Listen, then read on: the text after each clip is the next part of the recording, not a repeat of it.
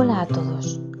En el Café con Espiritismo de hoy es Larisa Chávez la que nos resume el quinto capítulo del libro Acciones valientes para vivir en paz, por el Espíritu Benedita María, a través de la mediunidad de Raúl Teixeira.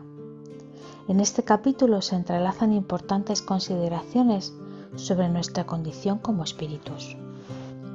Todo ser humano a lo largo de la trayectoria evolutiva debe enfrentarse a preguntas de carácter existencial, como ¿quién soy yo? ¿De dónde vengo? ¿A dónde iré? ¿Por qué estoy aquí? Liberada de automatismos instintivos y subiendo los primeros escalones del campo del libre albedrío, la conciencia en proceso de despertar ya no se satisface con existir. Los anhelos de comprender el sentido de la vida misma acompañarán a la criatura durante un largo periodo.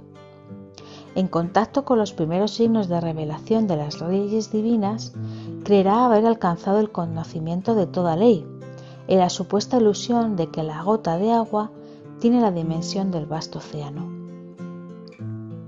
En este proceso de peregrinación, a través de reencarnaciones en planetas apropiados a su conducción evolutiva, tendrá nuevas oportunidades para explorar el universo exterior y sumergirse en el microcosmos de sí mismo. Como peces nadando en el océano, siempre estarás en contacto con la presencia amorosa del todo amor, incluso cuando quieras evadir ese contacto en un proceso de negación o incredulidad. Se sumergirá en la materia para atender los objetivos de la ascensión espiritual y cada experiencia, aunque parezca puramente material, contribuirá al progreso del espíritu, un individuo emperecedero en, en permanente evolución. Benedita María afirma, creados para la gloria de la vida, los seres espirituales avanzan en sus esfuerzos por aprender todo.